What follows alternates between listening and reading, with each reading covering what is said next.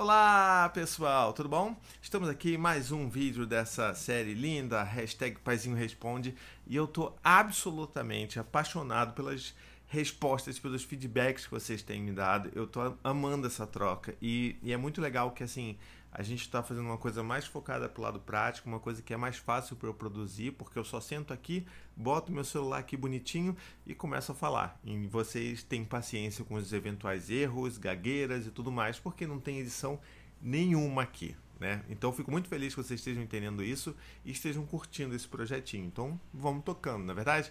E as perguntas, tem cada pergunta que é mais incrível que a outra. E hoje eu vou falar sobre a pergunta da mãe na França, arroba mãe na França. Como fazer quando a criança finge que não escuta e enrola para tudo? Ela botou vários olhos, tá? Se vestir, comer, colocar roupas de frio para sair, entrar no carro, como não perder a paciência? Pois é, né? Esse assunto aqui é treta. Eu já até fiz um vídeo no YouTube sobre isso e que é o Filhos Não Enrolam. O Hugo, que é o, né, o cara que me ajuda, que é meu sócio produtor, faz um monte de coisa comigo aqui no YouTube e aqui no Instagram, em tudo que é lugar. É, ele fez inclusive uma das melhores uma das melhores vitrines de YouTube para esse vídeo, que é tipo eu enfiado dentro de um enroladinho de salsicha, sabe? Tipo, sendo completamente enrolado pelos meus filhos, porque a gente aqui em casa é muito enrolado pelos nossos filhos. Mas o importante, eu acho que desse processo todo, né, de da gente é, é exercer um olhar diferente, fazer se, né, enxergar as coisas de uma maneira diferente com os nossos filhos, passa por entender que na verdade assim essa enrolação ela tem uma justificativa e ela está muito em como a gente vai se aproximar e vai falar com os nossos filhos, né? Então vamos parar para pensar, vamos tentar se colocar no lugar dos nossos filhos, né? É, imagina que você está ali brincando com seus bloquinhos de madeira, você está empilhando lá. E aí, de repente, você ouve uma voz lá de trás dizendo assim: Ah, só vem, tá na hora de tomar banho, vem, Thiago, tomar banho. E, e, e, tipo, sabe, você tá ali no seu mundo. A criança tem um mundo completamente diferente do nosso. Ela vive num mundo completamente diferente do nosso. Ela tá ali imersa na brincadeira se ela estiver brincando ou se ela estiver em alguma outra atividade. E normalmente a gente chega com o pé na porta desse mundo dos nossos filhos, assim, e, e, já chega com uma demanda, que normalmente é uma demanda chata, né? Vamos combinar.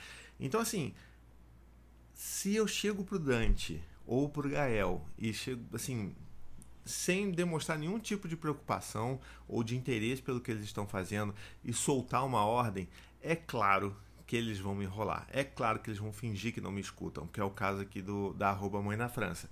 Assim, eles escutam sim, escutam muito bem, mas eles ignoram, porque assim, não é assim que a gente vai se aproximar dos nossos filhos. Então, uma das coisas que eu sugiro muito que vocês façam, se vocês estão passando por esse tipo de, de momento na vida dos seus filhos, que eles fingem que não escutam, mas estão escutando muito bem e têm uma audição incrível, é, tenta mudar a maneira como você conversa com eles, como você fala com seus filhos.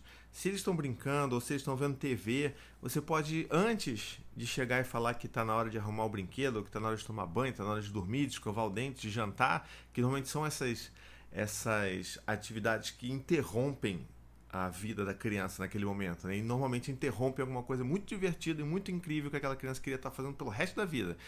Então, antes da gente fazer isso, vamos demonstrar um pouco de gentileza ao entrar nesse mundo dos nossos filhos, né? Então, vamos lá chegar assim, é, ô Dante, você está fazendo o que aí, filho? Conta para mim.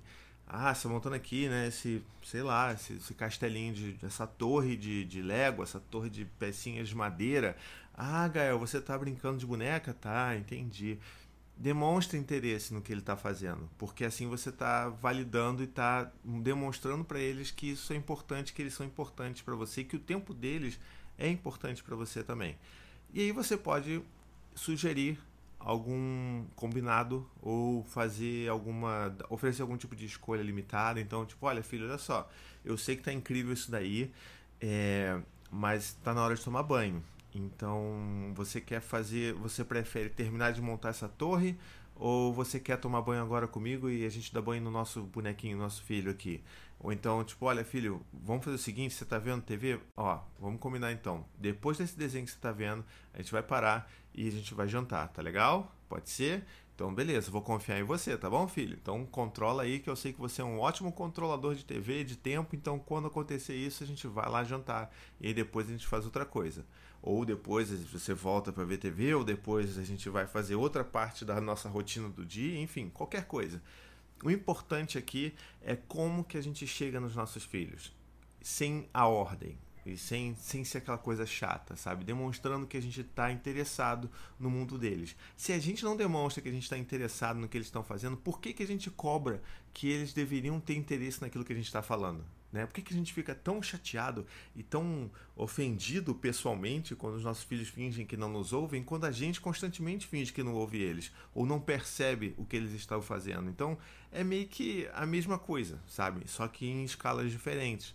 Então a gente tem que começar primeiro trabalhando isso e pensando que a gente precisa rever alguns conceitos, principalmente na nossa comunicação com os nossos filhos. Isso é claro quando os nossos filhos têm, né, são um pouco mais velhos, com seus três anos, cinco anos. Então, assim, é importante a gente fazer esse movimento. Outra coisa que é interessante a gente falar também é que mesmo que a criança ouça você, mesmo que você tenha passado uma atividade, pode ser que ela te enrole. Ah, não, tudo bem, mãe, vou tomar banho sim, tá, deixa eu só terminar aqui. E aí não termina. E aí quer ver o desenho. E aí vai, e aí vai. E aí vai chegando no final do dia, por exemplo, você vai ficando desesperado, porque você só quer que seu filho durma. Você só quer descansar um pouco, respirar um pouco. E aí fica naquela, naquela, até que você eventualmente explode, você perde a sua razão, você fica triste, se arrepende na mesma hora, seu filho chora e você se sente péssimo, pior pai, pior mãe do mundo. Isso acontece com todo mundo. Acontece comigo, acontece provavelmente com você. E como é que a gente pode trabalhar nessas questões? A gente tem que entender que existem maneiras e maneiras da gente fazer determinadas atividades com os nossos filhos para que torne as coisas um pouco mais interessantes para eles, sabe? Então, assim, ao invés de vamos lá, vamos jantar, tá na hora de jantar, levanta, já tá na mesa. Você pode convidar o seu filho a montar o prato dele junto com você. Você pode ajudar seu filho, falar com seu filho que a tarefa dele é, a responsabilidade dele é montar a mesa. Então, filho, olha só, vai lá na, na dispensa, pega pega o seu, o, o, seu pratinho, pega os seus garfinhos e pega o seu copinho. Aqui em casa, por exemplo, a gente tem é, bem na altura deles os potinhos, os pratinhos, as faquinhas sem cerda, os garfinhos e tal. Então, tipo, eles pegam aquilo dali e botam na mesa.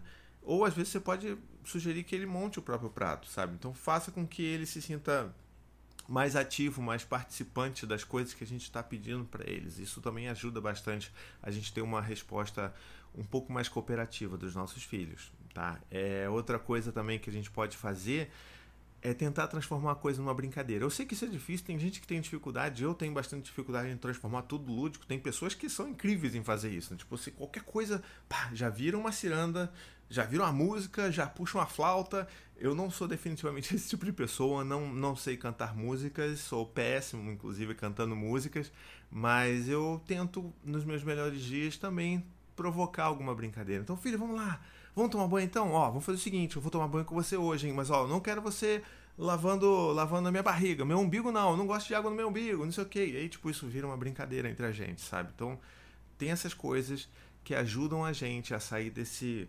desse, sabe, desse loop de chatice, de não nos ouvir, dos nossos filhos não nos ouvem, a gente fica chateado, a gente eleva a voz, a gente grita, nossos filhos choram, a gente se sente péssimo. Então, assim, para a gente sair disso, a gente tem que né, olhar para fora e principalmente olhar a nossa situação de fora. Então, espero muito que você ouça essas mensagens que eu estou passando por aqui e que você tente.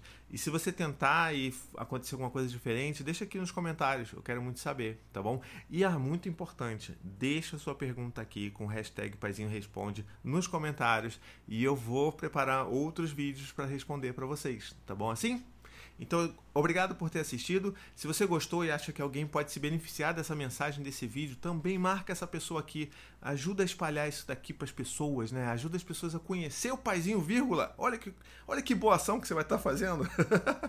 então tá bom, gente. Até a próxima e tchau, tchau. To the 25 senators who just voted against U.S. veterans and their families, you flip flopped, voted no on the Honoring Our Pact Act. You know it provides medical help to vets, makes amends to veteran families who lost children to recklessness. You voted yes just days ago. Why the flip flop? Don't put politics ahead of vets and their families. To everyone listening, Contact your United States senators today. Demand they vote yes. Make the Honoring Our Pact Act law now. Paid for by SO.